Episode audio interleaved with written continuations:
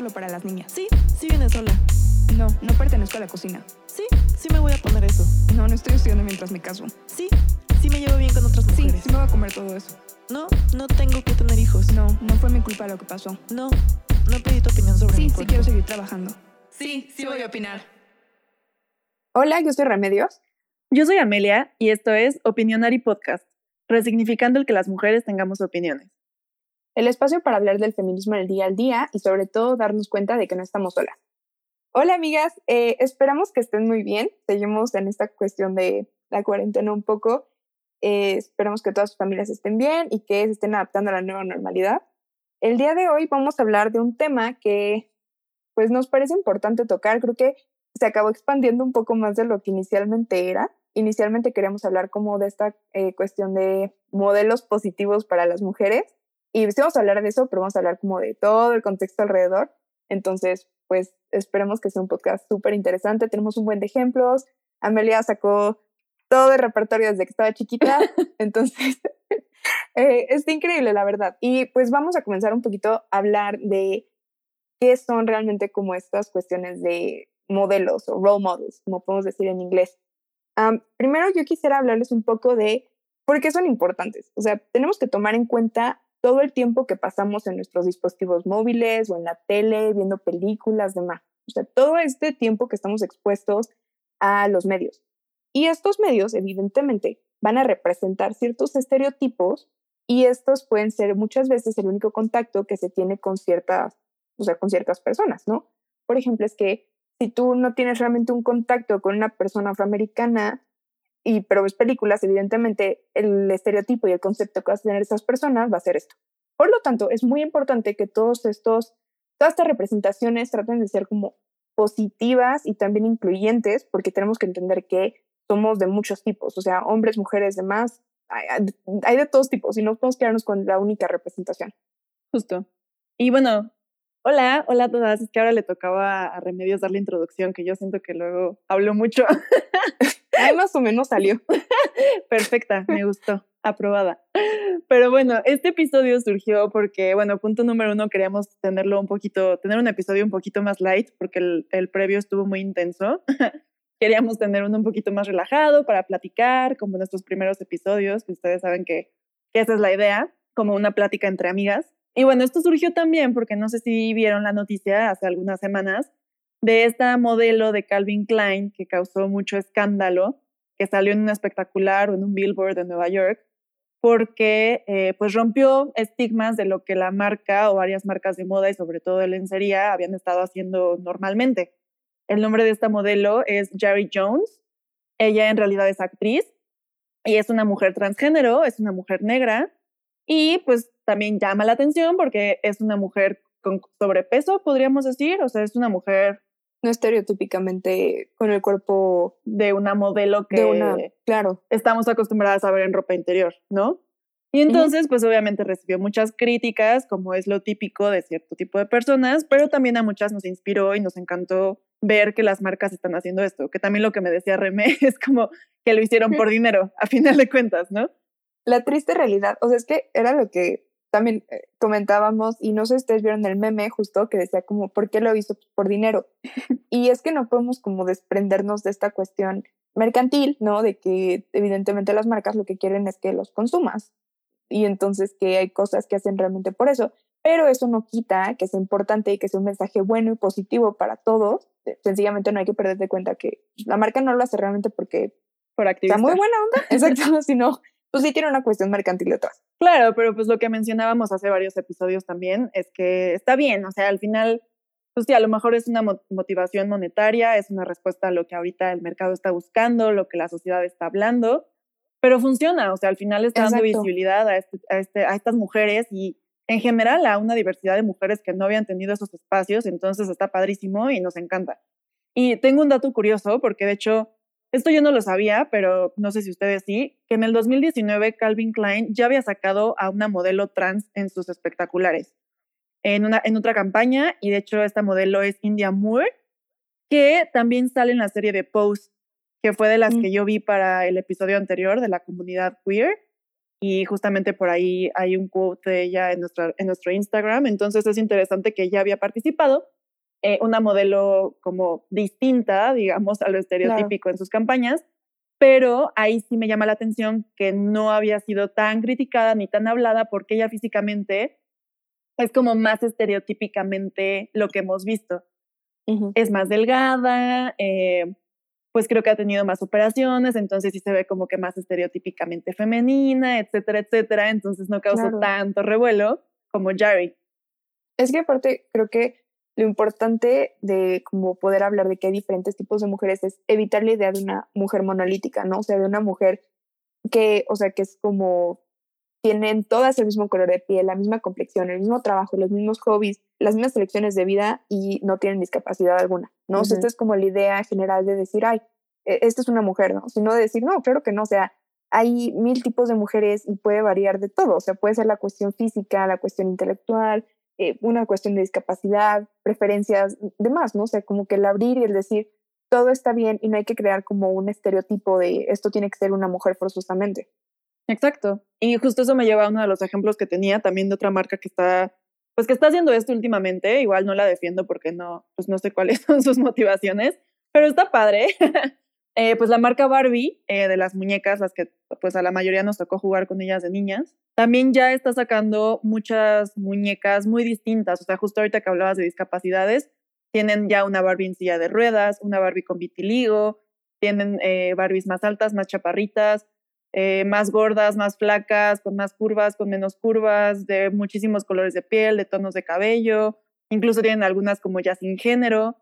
Y eso está súper padre también, o sea, porque entonces las niñas de ahora pueden ir y comprarse una Barbie que realmente las represente, porque eso es lo, de lo que se trata este capítulo, ¿no? O sea, el tú verte y decir, ah, mira, es como yo, y saber que también eres bonita y que también eres una muñeca o que otros tipos de ejemplos que vamos a mencionar, ¿no? Pero importante era que esto siempre hubiera existido y es algo muy reciente. Porque yo me acuerdo que en mis tiempos, haciendo tanto, la verdad, o sea, en los 2000, cuando yo jugaba con Barbies, que, o sea, sí estoy grande, pero no tanto, eh, la, la, mayor diversidad que podía encontrar yo en Barbies era una Barbie blanca de cabello castaño.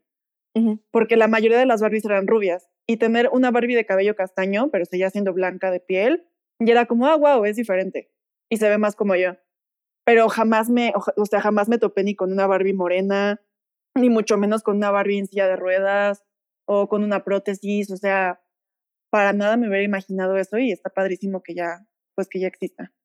Sí, es muy importante, o sea, porque tiene, justo esta representación tiene que comenzar a entrar a más rubros de todo, o sea, lo tenemos que ver, obviamente lo vemos en la vida real, hay que dar obviamente mucha más cobertura y importancia a esto, pero también ya lo comenzamos a ver en medios, en publicidad, en películas, en libros, y sobre todo para los niños, para las niñas es súper importante, o sea, porque es, es un ejemplo a final de cuentas, es una representación. Y yo también le decía a Amelia, no sé si ustedes ubican las muñecas American Doll, que están increíbles también, o sea, tienen todos los colores de piel, todos los tipos de pelo, están fabulosas e incluso tienen, o sea, tienen muletas, sillas de ruedas, o sea, como que sí es es esta cuestión de representar y de decir, tienes que elegir a la muñeca que se parece a ti y hay todas estas opciones para elegir, ¿no? Entonces, eso está increíble porque evidentemente la exposición a una, o sea, un estereotipo, o sea, como por ejemplo a Barbie, ¿no? Que es alta, rubia y de ojos azules, a todas las personas que no somos altas, rubias y de ojos azules, y sobre todo con esta chica, obviamente va a disminuir tu autoestima y tu, o sea, tu percepción propia. O sea, sientes que justo no eres bonita porque no te parece a tu juguete. Claro, y es que estás apenas creando estos conceptos de qué es ser bonita y qué es ser una mujer y qué es ser exitosa y qué es lo que quieras, ¿no? Que, eh, como esta idealización de, de quién debe ser. Entonces, literal como el eslogan de, ¿cómo es? Este, el jingle de sé quién quiera ser una Barbie Girl. pues es que te están diciendo sé quién quiera ser, pero sea alta, rubia y bonita, o sea, bonita estereotípicamente bonita o eh, como gringamente bonita. Entonces, pues, realmente no te está representando, no te estaba representando, ¿no? Entonces sí es muy importante que, que las niñas tengan estos ejemplos.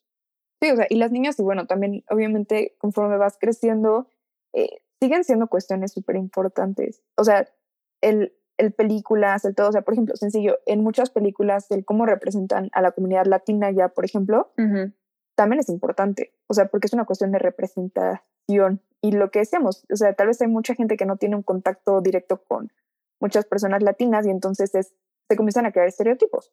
Decir, ah, no, pues es que todos son malos o lo único que quieren, ¿sabes? Entonces, como que Claro. sí, es- son muchos aspectos los cuales se tienen que representar y aparte ya hay los medios para hacerlo. O sea, hay, hay tanta, tanta influencia de todos estos medios, hay ya tantas series, tantas películas, tanto, tanto todo, que realmente es posible decir, oye, ¿por qué no vamos a, pues eso, a tratar de representar a toda la gente? O sea, lo más abiertamente posible.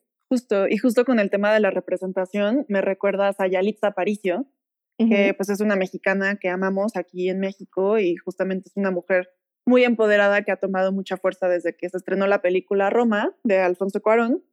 Y ella también recibió muchas críticas, todavía está recibiendo muchos ataques, porque en México, entre mexicanos, hay muchísimo racismo y ella es una mujer de origen indígena. Pero a mí me encanta verla porque más allá del debate entre que si sí es buena actriz o no es buena actriz, entre que nunca había actuado, entre que sí, entre que lo que quieras, a mí me parece increíble y súper importante el poder ver, poder ver a una mujer como ella, eh, mexicana, de origen indígena, con cómo es ella, con cómo habla ella, con cómo se ve ella, en premiaciones. eh, ahora ya es embajadora de la UNESCO, Sí. salió en portadas de Vogue y de Vanity Fair, acaba de escribir un artículo para el New York Times. O sea, la importancia de que las mexicanas y las niñas que se ven como ella puedan decir, wow, yo puedo llegar ahí. O sea, eso no había pasado nunca. No, y esto, o sea, bueno, también, justo, bueno, estamos grabando em, a mediados de julio, más o menos. Entonces, no sé si ustedes vieron también la portada de Vogue que acaba de salir, que sale Karen Vega, que igual es una modelo oaxaqueña, que está hermosa y es, o sea, es morena y está, es preciosa, de verdad. Entonces, como que ver justo ese tipo de representación y decir, es que, a ver, no todas tienen que ser con estas características para ser hermosas o para salir en alta costura o para salir en moda, creo que súper, es, es valioso, es importante y eso es, o sea, es empoderador para todas las niñas porque es, o sea, no es decir tienes que cambiar cómo te ves para ser de esta manera o para que te pasen estas cosas. Es, claro que cabes, claro que puedes. claro. Y me atrevo, no sé si así fue, pero me atrevería a decir que a lo mejor Yalitza justo abrió el camino para que mujeres como Karen Vega lleguen a, a este lugar y a este, como a esta exposición y después más mujeres también lo van a hacer. Entonces, qué importante era que alguien estuviera Ujú. ahí para justo empezar a representar a esas mujeres y empezar a abrirles camino y que al mundo le dijera, porque Yalitza ya ha llegado a niveles internacionales, les dijera, miren, existimos y somos bonitas y somos talentosas y Claro. somos inteligentes y con permiso. No, totalmente. Y creo que eso es muy importante. O sea, también eh, estos ejemplos, o sea, al final de cuentas sí van a crear una cuestión de admiración y va a ser, o sea, por eso es importante justo que estos modelos sean modelos positivos en los que cada vez incluyan a más tipos de mujeres y de personas. En este caso, por ejemplo, por su apariencia física, de decir eso, o sea, no, no todo tiene que ser de esta manera, o sea, cuestionar un poco el estándar de belleza y comenzar a, a desmantelarlo y decir, no, a ver, o sea, no tiene por qué ser así, o el talento también, ¿no? Ujú. Y lo que dices, o sea, creo que creo que el que el que hayan llegado muchas mujeres a ciertas posiciones es lo que ha abierto definitivamente las puertas, o sea, en todo, ¿no? Profesiones, en deportes, en todo el que el que tengamos esta representación, por un lado anima a que más niñas comiencen a practicar eso, comiencen a buscar eso, comiencen a estudiar demás, pero por otro lado también como que crea esta idea de de que se puede, o sea, de que sí es posible, de que no tienen que seguir las cosas como eran. Sí, de si ella puede, pues yo también, Claro. ¿no? Y justo hablando de las niñas y de la importancia de motivarlas, yo les quiero recomendar muchísimo un libro que se llama Cuentos de Buenas noches para Niñas Rebeldes. No lo he podido leer, a decirles, para serles muy honesta, pero lo quiero comprar desde hace tiempo y pues se los recomiendo mucho. Lo he escuchado y lo he leído recomendado en muchos lugares. Estoy segura de que está bueno, a pesar de que no se los pueda confirmar de primera mano. Sea, está Eh, increíble. Yo no he leído todo, pero sí algunas historias y está fabuloso. De hecho, ya quedamos que vamos a hacer un intercambio aquí. Sí, a ver, a lo mejor para dentro de unos episodios ya lo leí. Pero bueno, eh, por si lo quieren buscar, las autoras son Francesca Carallo y Elena Fabili. Eh, ya tiene parte 1 y 2, de, es de Editorial Planeta. Bueno, aquí en México lo, encuentra con, lo encuentran con esa editorial. Y en resumen se trata de cuentos acerca de mujeres que han cambiado al mundo. O sea, tiene cuentos desde la vida de Cleopatra, Cleopatra, perdón, eh, Serena Williams, Frida Kahlo, Violeta Parra, muchísimas mujeres que han hecho cosas muy importantes en diferentes áreas. a lo largo de la historia y está increíble porque digo, principalmente si tienen niñas, eh, hijas o primas o hermanitas o lo que sea, está padrísimo niños incluso que pues les lean estos cuentos literalmente para dormir y que empiecen a normalizar y decir, ah, mira, o sea, no son solo princesas, sino que son mujeres que han hecho cosas y yo puedo ser como ella, y que además es historia y que realmente van a aprender de historia de mujeres, pero también para ustedes, o sea, yo pues por eso lo quiero leer, o sea, como para aprender más de ellas. También sé que las ilustradoras de cada cuento son también mujeres de todo el mundo. Eh, no sé, en general me parece algo muy padre y ojalá haya más iniciativas de este tipo. Y fíjate, eso lo que dices también es importante porque creo que nosotras estamos ahorita como en nuestros 20 eh, y obviamente mujeres más grandes y algunas todavía más chicas, como que crecimos con todavía muchas cuestiones muy rígidas, tanto estereotipos de belleza como, eh, no sé, como muy marcadas ciertas cosas, ¿no? Así como los hobbies que puedes tener, las carreras que puedes estudiar, o sea, como que todavía cosas muy marcadas al respecto de nuestro género. Entonces, creo que es importante también que, aunque ya estamos más grandes, sigamos como aprendiendo y cambiando lo que, lo que pensamos, o sea, tanto de todo, realmente. Sí, justo, sí, ¿por qué no me podría leer a mí, a mí misma mis cuentos antes de dormir, no? O sea, sí, exacto. Todavía me puedo deconstruir. Yo también les quería, bueno, les, vamos a les voy a recomendar un paper que leí justo sobre como esta cuestión de estereotipos y la importancia de la representatividad y demás. Em, y en este, ahorita le decía a Amelia de el estereotipo de la feminista, que justamente ahí lo que dice es que son como cuatro cosas que como que crean el estereotipo y como les digo, un estereotipo, el problema es que se cree en primer lugar que es verdad y en segundo lugar como que se adopta como un lugar común para pensar sobre esas personas. Entonces, en cuanto a alguien que no ha tenido mucho contacto con el movimiento feminista, le dicen una feminista, saber a estos cuatro puntos que les voy a decir para que, pues, no lo sé, a nosotras nos dieron risa, la verdad. el primero es que somos súper misándricas y agresivas, o sea, queremos matar a todos los hombres muy violentamente al parecer. El segundo es que nos molesta y queremos destruir los roles familiares tradicionales. El tercero es que queremos un trato preferencial, o sea, no buscamos que seamos tratadas iguales, sino que queremos muchos más derechos que todas las otras personas. Y el cuarto es que no tomamos como nuestra responsabilidad, o sea, que todo es como culpa de alguien más y nosotras somos perfectas y nunca hemos hecho nada mal. Entonces, eh, o sea, creo que con este ejemplo como que podemos ver la importancia que tienen los estereotipos y la importancia también de eso, de comenzar a cambiarlo y de comenzar a representar a, pues eso también, a más feministas y muchas más historias para que cambiemos esta idea. Sí, no, y porque simplemente ese, ese ejemplo que mencionas, pues no es la realidad. No, o sea, claro que no. Y justo, o sea, es que justo, creo que ahí está el punto. O sea, no es la realidad, pero sí es lo que se representa en todos los medios, pues es lo que una gran cantidad de gente va a creer, ¿no? es lo que, Porque es lo que ha visto, a final de cuentas, es lo que cree que existe. Entonces, por eso es importante la representación, porque es decir, no existe solo un tipo de persona, de lo que sea, haciendo lo que sea, no existe solo un tipo de persona, hay muchas. Y eso es lo que es importante, o sea, no crearnos un estereotipo de esto, ¿no? Solo de un ejemplo que vimos. Claro. Bueno, entonces lo importante a final de cuentas es aprender a desafiar este estatus como que te dice, esta es la representación de una mujer y también tenemos que reconocer, eh, obviamente, a otras mujeres y hay que reconocer como toda esta estos cambios y estas inspiradoras, estas esferas como inspiradoras y estas mujeres que han logrado grandes cosas. Entonces, vamos a hablar un poquito ahorita más como de lo que es una role model y la importancia que tiene en todo, o sea, tanto en cómo crecemos, cómo vamos cambiando las ideas, demás, y obviamente también pues, su papel, o sea, el papel que tienen ellas. Entonces, a ver, a mí, cuéntanos un poquito más de esto.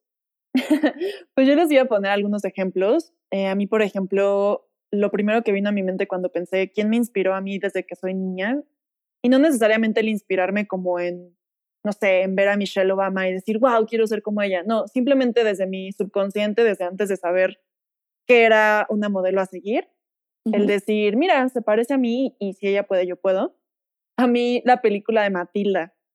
O sea, de verdad esa película creo que me marcó y me atrevo a decir que por esa película soy mucho de lo que soy, porque yo la vi estando pues no sé de cuántos años, pero como de la edad de la, del personaje de Matilda. Y yo me sentí muy identificada porque yo era esta niña que justamente no, no sentía que encajaba en ningún lugar, eh, como que tenía una familia un poco disfuncional, se refugiaba muchísimo en los libros y en los libros encontraba como ese escape a otra dimensión, ya fantasías, ya cosas. Y el poder ver, el poder ver como eso representado en una pantalla y decir no está mal y no es raro y al contrario hasta te puede dar poderes mágicos. Y ahí me veías a veces tratando de mover cosas con la mente.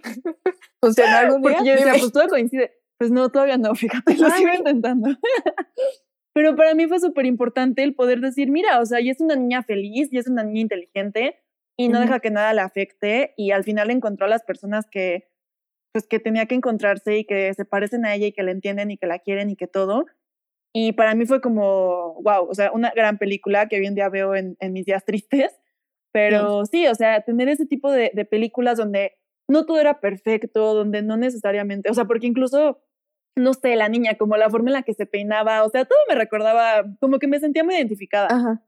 Y, y, justo como que el, el, tener una película diferente y decir como, wow, o sea, esas pequeñas cosas, el decir, mira, es diferente en esto y en esto y en esto, y es una niña que lee, y es una niña que es así y asado y que le gusta ayudar a los demás, quién sabe por qué, como que a mí me hizo sentir acompañada, ¿sabes? Okay. O sea, como que me, me impactó mucho el, el hecho de ver a alguien parecida a mí en ciertos aspectos en una pantalla, como que me dio mucho poder y me dio fuerza y me hizo saber que no estaba sola. Claro. Y fíjate, yo ahorita que dices esto me acordé, para mí creo que chiquita Mulan era como mm.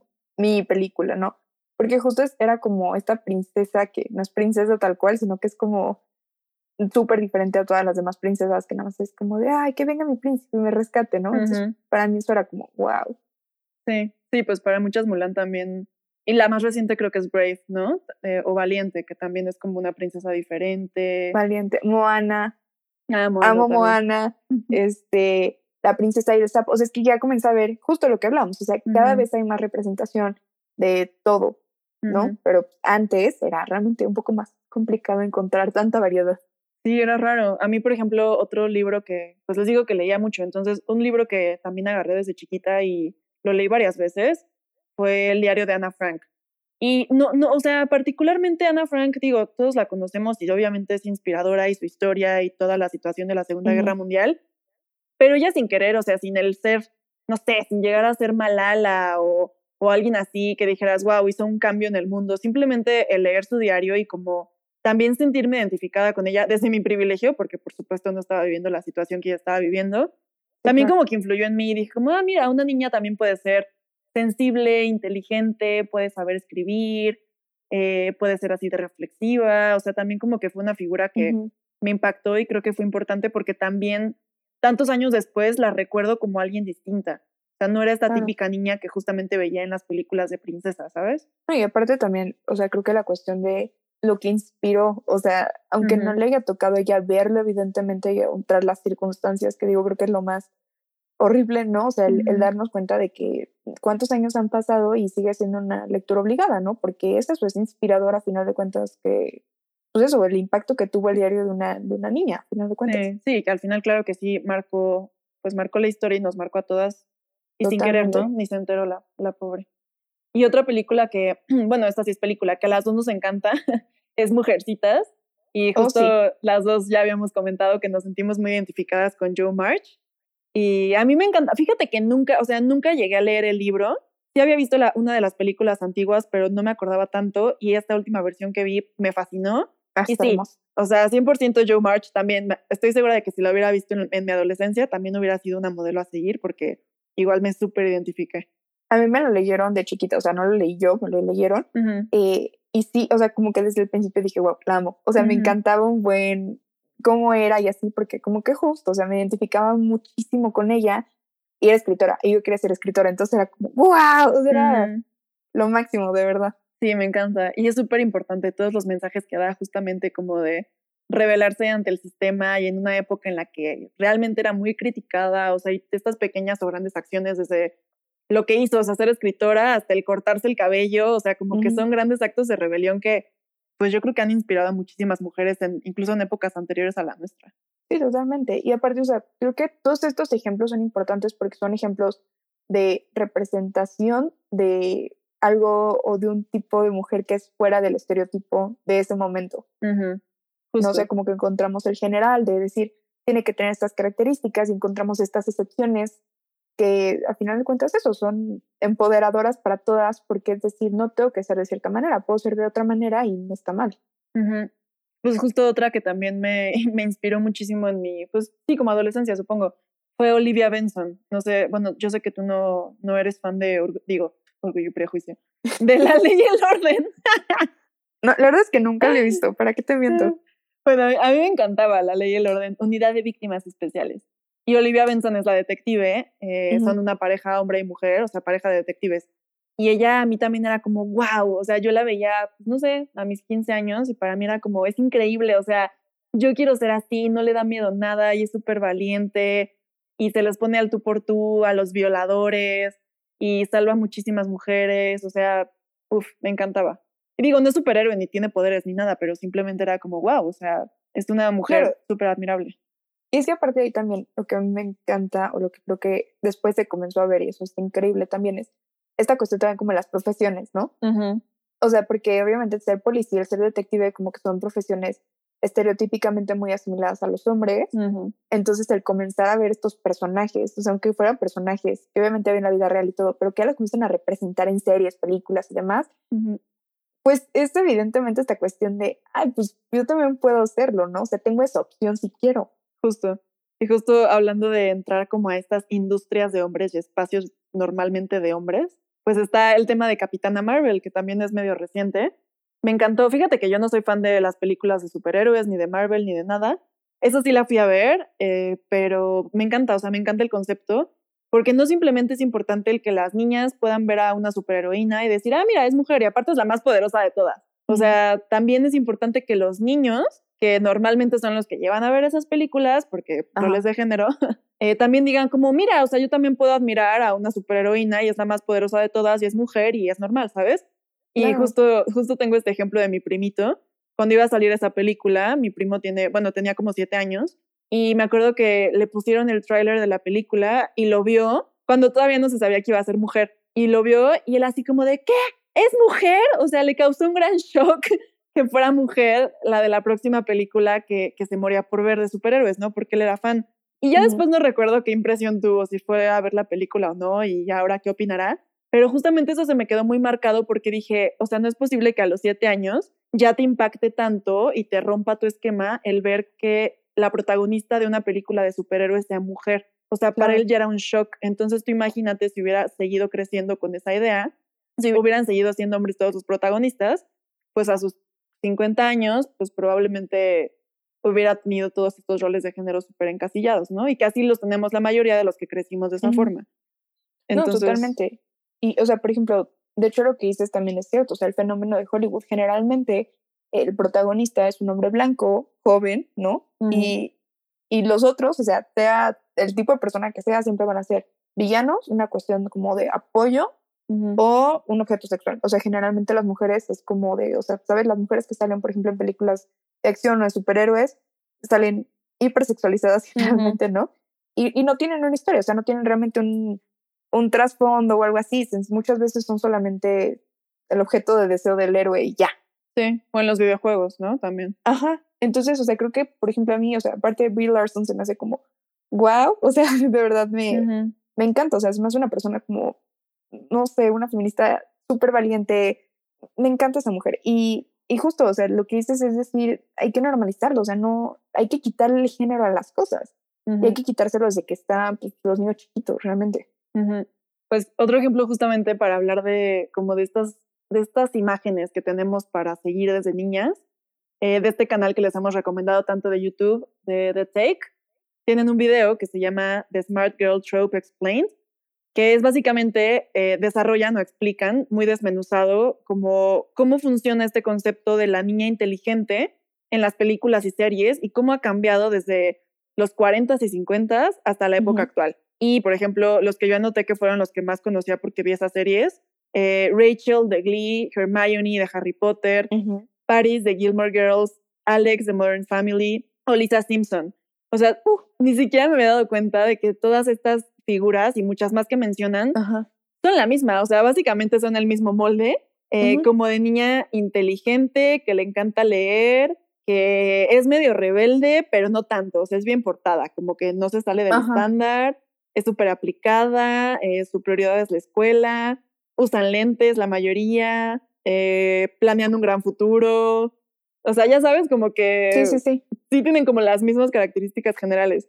Y el punto aquí es que está muy padre porque ellos mencionan justamente la diferencia entre cómo era este estereotipo de la niña inteligente en las películas y series de antes y cómo ha ido cambiando a la actualidad. Y justamente antes, este, esta figura de la niña inteligente que compartía muchas características con las que todavía existen, era como la niña que era inteligente pero era rechazada pero era una amenaza para los hombres, pero era el personaje del que se burlaban los demás personajes de la serie, pero Claro, no tenía... ajá. Ay, perdón, o que a la protagonista le caía mal o le hacía la vida imposible o algo así, o sea, como acepciones más negativas. Ajá, o que era fea, o que no podía conseguir el amor, o que no tenía amigos, o que era mala para socializar, etcétera, etcétera. Y poco a poco se ha ido desarrollando en una chava que, o en una niña que sí mantiene ciertas esas cualidades, pero también ya se muestra que no eres o bonita o inteligente. O sea, muchas de estas son las dos. Y no necesariamente no tienes amigos, o sea, al contrario, a veces tienes amigos gracias a tu inteligencia.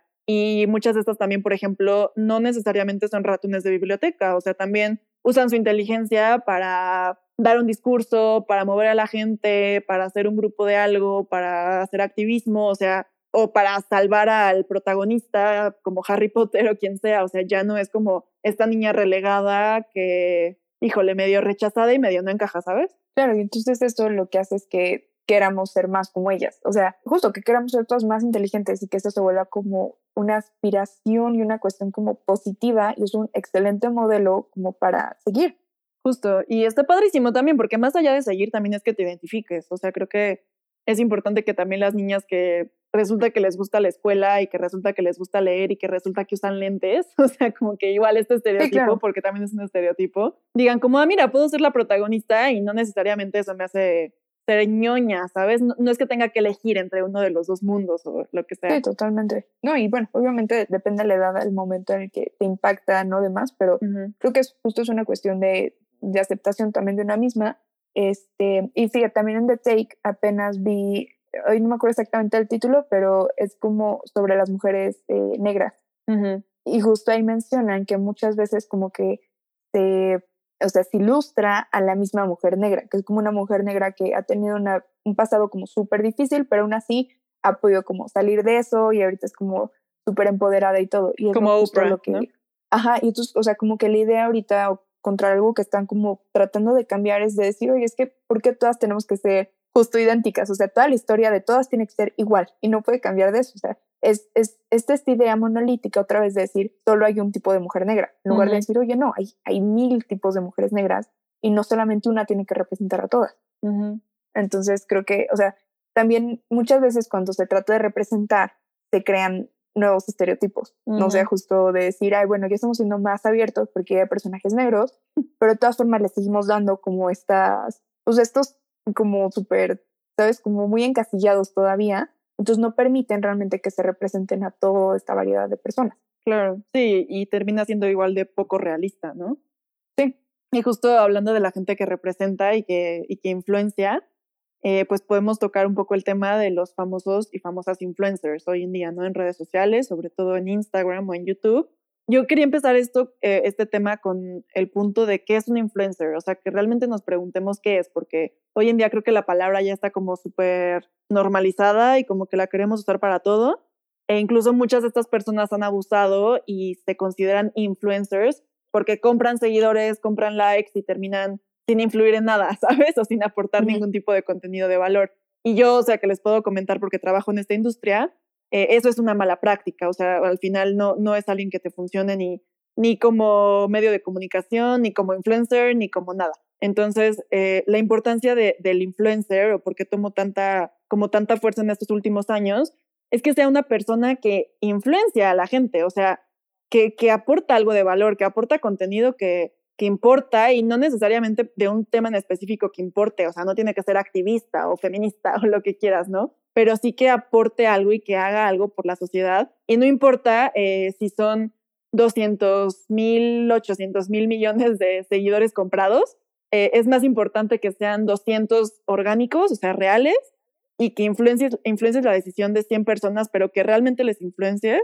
a que tengas dos millones de likes y realmente sean puros bots y nadie te pele, ¿sabes? Pero el punto es que, o sea, no sé, quería tocar este tema como para que nos preguntemos a qué tipo de gente estamos siguiendo, porque estamos hablando de escritoras y actrices y como figuras súper importantes o personajes de películas, pero en nuestro día a día, y justo por lo que mencionaba Remedios al principio del tiempo que pasamos en redes sociales y en Internet, en nuestro día a día también tenemos a estas figuras y qué nos están dejando y qué nos están, como qué mensajes nos están comunicando.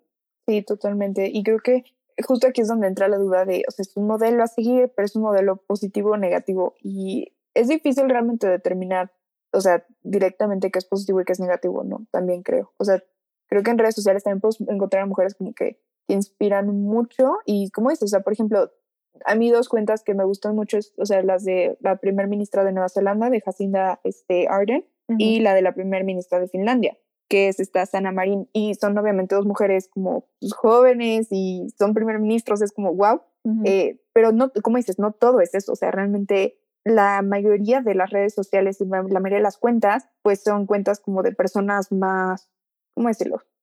Como, no sé, o sea, compuestos menos importantes, o sea, como una cuestión mucho más, este, pues eso, o sea, como que la democratización de las redes ha permitido que todo el mundo esté en las redes y por lo tanto todo el mundo pueda crear, o sea, cierta comunidad y dar cierto mensaje. Ahora bien, la idea sería que fueran mensajes positivos, pero pues complicado, ¿no? Sí, lo que comentábamos es que lo positivo y lo negativo es muy subjetivo y que a lo mejor para, para ti o para ustedes eh, lo que es positivo para mí es negativo y al revés, ¿no?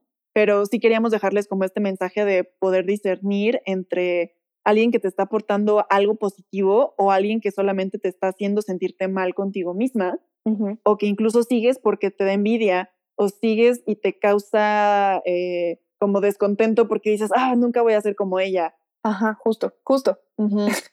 es que, o sea, lo que comentábamos un poquito antes era como que esta cuestión como aspiracional de decir, es que quiero parecerme a ella porque si no, no, como que no puedo estar contenta con cómo soy, es una cuestión bien complicada y es una cuestión que tenemos al alcance de nuestra mano. O sea, si estás todo el día viendo estas fotos que te hacen sentir mal contigo misma, justo porque aspiras a eso, o sea, si es un mensaje al final de cuentas muy negativo para ti. Pero puedes seguir a la misma persona y a lo mejor la ves y simplemente dices, ah, qué guapa está, qué padre, y ya, y no te causa esa que sensación negativa.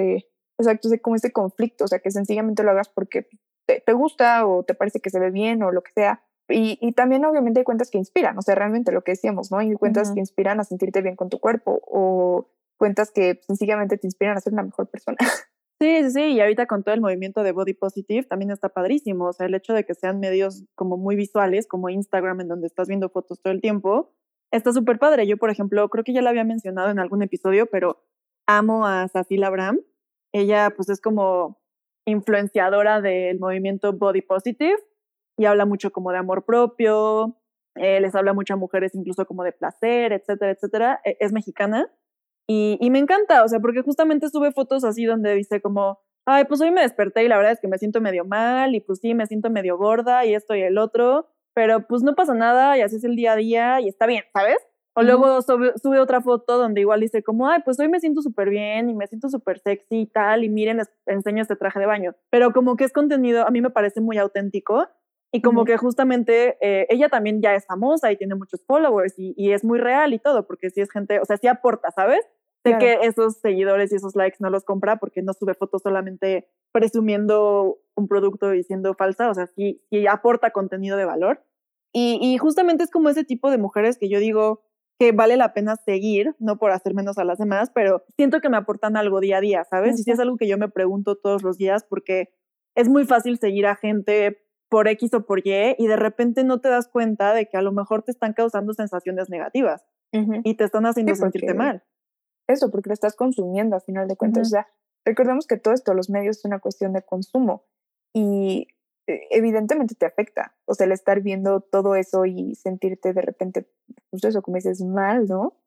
Pues es, eh, o sea, es normal. O sea, en primer lugar, creo que es normal. A todas nos ha pasado. O sea, también no es como que ay, no, todo el mundo, o sea, a mí no me afecta nada, no, creo que a todas nos afecta de alguna u otra manera algo en redes sociales, ¿no? Porque muchas veces hay gente cuyo contenido pues es como, pues eso, o sea, como que, no sé, es complicado de digerir a veces, ¿no? No, y no es tanto el contenido, o sea, creo que es más como tú, la forma en la que tú lo, lo ves, o sea, el lente desde el que lo estás viendo. Y, y- Eh, sí. bueno, tenemos opiniones un poco distintas de esto. Ajá. Yo pienso que todo, todo depende de ti. O sea, si tú quieres seguir a puras modelos estereotípicamente guapísimas, delgadas, altas, perfectas, de Victoria's Secret, y te hacen sentir bien, está bien.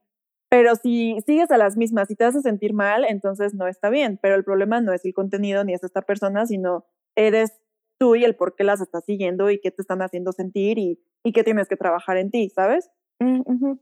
Pero Bueno, o sea, ujú, algo cierto es eso, o sea, si te hace sentir mal o te molesta o algo así, ujú, unfollow o silenciar o lo que sea, o sea, no, no tienes por qué estarlo consumiendo, no tienes por qué estarlo viendo, eso número uno, súper importante, ¿no?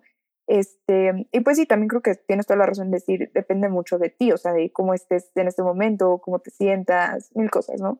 Sí, sí, completamente, pero bueno, les quería recomendar otras dos cuentas que eh, están en inglés, traté de buscar más mexicanas, pero lamentablemente no sé por qué sigo más como extranjeras de este tipo de temas, pero voy a buscar más latinas. Eh, la cuenta, por ejemplo, de Karina Irby es una chava que tiene, tiene un problema en la piel de eczema y además eh, también es como muy curvy y también pues, tiene celulitis como casi todas las mujeres tenemos. Y me encanta porque sube muchísimas fotos en bikini porque vive creo que en Los Ángeles o en algún lugar con playa y tiene una marca de trajes de baño. Y es muy real, o sea, como que sube fotos al súper natural y otros días también súper arreglada y guapa y lo que quieras o bueno, como maquillada y así. Y ella siempre es como la misma y tiene súper buena actitud y también se burla mucho de los haters, incluso de repente sube imágenes con capturas de pantalla de los haters que le dicen, estás horrible y estás gorda y qué asco y no sé qué y no sé qué tanto. Pero ella lo normaliza, o sea, como que justamente el empezar a ver esto en los medios y el empezar a darle su espacio, es decir, ¿por qué el hecho de que muestre mi celulitis representaría que doy asco? O sea, Claro. o el hecho de que no sea súper esbelta eh, representa un Ujú. insulto, o sea, porque también otro tema es la gordofobia, ¿no? Que justo porque no estamos acostumbrados a ver mujeres más allá de cierto peso, con ciertos tipos de cuerpos, creemos que entonces está mal, cuando Claro, no y está sobre mal. todo, o sea, bueno, no estamos acostumbrados en medios tradicionales, pero si sales a la calle, realmente más bien es al revés, o sea, es, es- Ujú. es raro ver una persona súper, súper esbelta, ¿no? Ujú. Y, y creo que lo que hacemos también es que este tipo de cuentas también nos empoderan mucho a todas, porque nos dicen, es normal no ser perfecta, es normal no verte como, ¿sabes? Como lo que te dicen las revistas que tienes que ver, ¿no? O sea, también Ujú. tomando en cuenta que obviamente muchas revistas están muy retocadas y demás, ¿no? Eh, yo de hecho vi una TED Talk que les vamos a dejar en recomendaciones, en las que ella habla de una modelo que era una niña, tenía 12 años Y que la modifican de tal manera que parece que tiene veintitantos, ¿no? Y, y entonces que, o sea, que tú a los veintitantos piensas que tienes que ver así cuando realmente es una niña de 12 años modificada con Photoshop. O sea, entonces como que sí, es, o sea, es, es, difícil también el entender que no somos perfectas. Y entonces el que te lo muestren así y que tenga tanto impacto es, es increíble. Sí, y, y está bien, pero es como empezar a agitar el hormiguero, ¿sabes? Y justamente Totalmente. el empezar a decir, así nos vemos. Y la otra influencer que les quería decir, eh, que pueden buscar en Instagram, es Danae Mercer, que también, o sea, ella sube fotos, es muy chistoso porque pone en la misma foto como una pose versus otra pose. Y las usan como en el Ujú. mismo momento, en el mismo día, con la misma ropa, pero en una obviamente está metiendo la panza, está apretando toda, está posando desde cierto ángulo, tiene cierta iluminación. Y en la otra está como más relajada, al natural, no tan flawless, y las ves completamente diferentes, y en una Sí. parece modelo estereotípica, y en la otra se ve como nosotras nos vemos al espejo diario, Exacto. ¿sabes? Entonces, eso es, o sea, ay, es, es tan bueno porque es como, no sé, o sea, por un lado darte cuenta de que aún la persona, esta modelo perfecta que tú ves en redes sociales que dices, wow, o sea, pues tiene sus, o sea, ¿sabes? No es Tiene el tiempo. No es perfecta, ¿no? Este, bueno, yo, una cuenta mexicana, una chava mexicana es la de Esmeralda Soto, Ok. que ella, este, pues no, realmente no, o sea, bueno, no es delgada, ella lo dice y demás, y me gusta mucho que se siente muy cómoda con su cuerpo.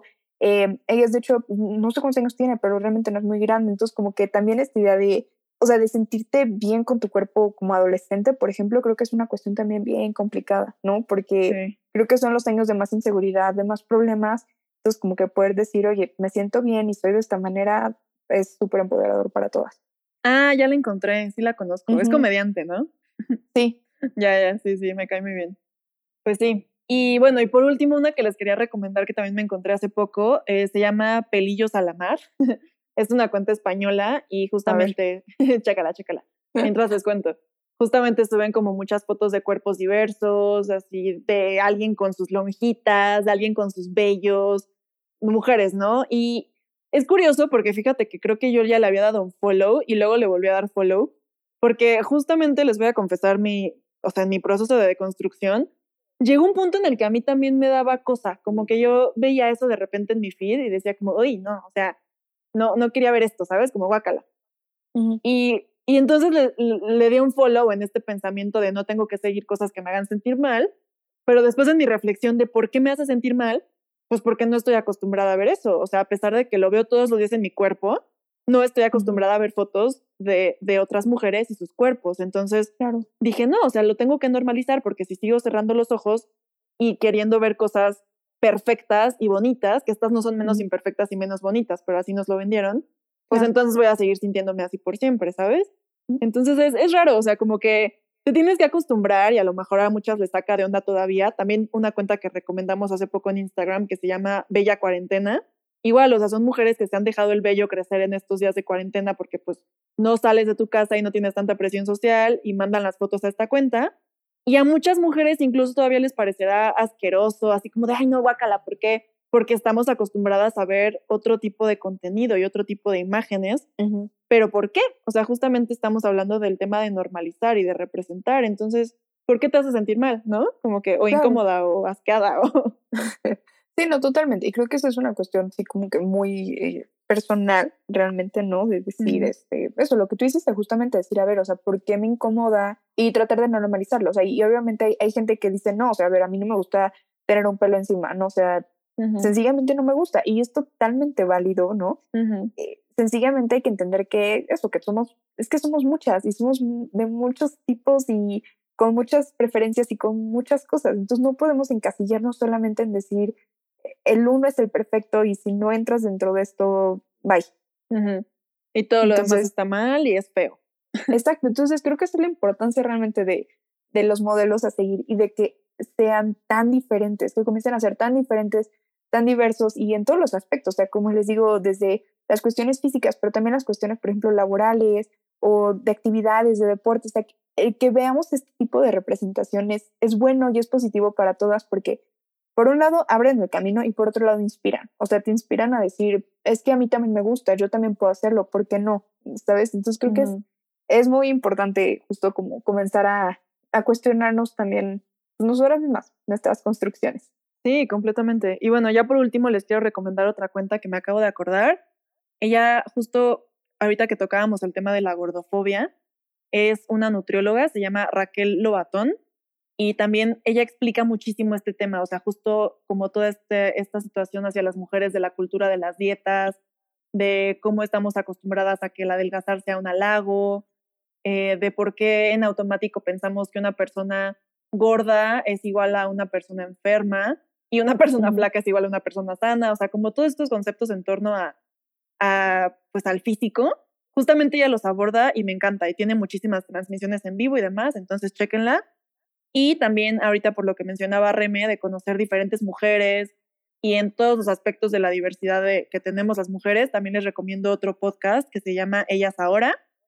Eh, aquí también entrevistan a mujeres mexicanas, creo que la mayoría, eh, que están haciendo diferentes cosas y está padrísimo porque pues conoces a muchas figuras también como muy reales, eh, muy cercanas, de una diversidad increíble y está, está muy cool. También vayan a checarlos y a ustedes que les gustan los podcasts. Bueno, y pues eso es todo por hoy. Muchas gracias por escucharnos. Nos estuvieron platicando por Instagram que a veces nos escuchan cuando van manejando, cuando están lavando los platos, cuando hacen ejercicio. Eh, ya no me acuerdo cuáles otros ejemplos nos dieron, pero bueno, sea la actividad que sea que estén haciendo, creo que cocinando también. eh, pues esperemos que esto les haya amenizado la tarea, que se hayan quedado con algo. Y pues cuéntenos por ahí, ustedes a quienes siguen, también recomiéndenos a, cuentas, a personas, a libros, películas. Nos va a encantar conocer a más mujeres inspiradoras y podérselas recomendar a nuestras demás oyentes.